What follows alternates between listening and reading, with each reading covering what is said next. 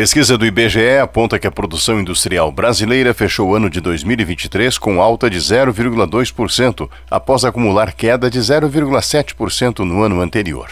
Isso significa que cerca de 40% dos 789 produtos pesquisados tiveram crescimento na produção de um ano para o outro.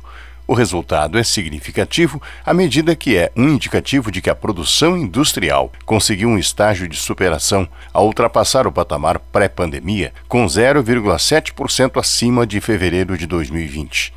Neste começo do ano, quando anunciou investimentos na indústria brasileira, o vice da República, que também responde pela pasta da Indústria e Comércio, disse que todas as fichas são apostadas no que ele considera a nova indústria do país. A nova indústria, a neoindustrialização, é inovadora, ela é verde, é sustentável, é exportadora e ela é competitiva. Para o gerente de pesquisas do IBGE, André Macedo, o comportamento geral da indústria no ano passado mistura o positivo com o negativo. No fechamento do ano de 2023, permaneceu a característica de predomínio de atividades industriais no campo negativo, uma vez que somente 9 dos 25 ramos mostraram crescimento na produção.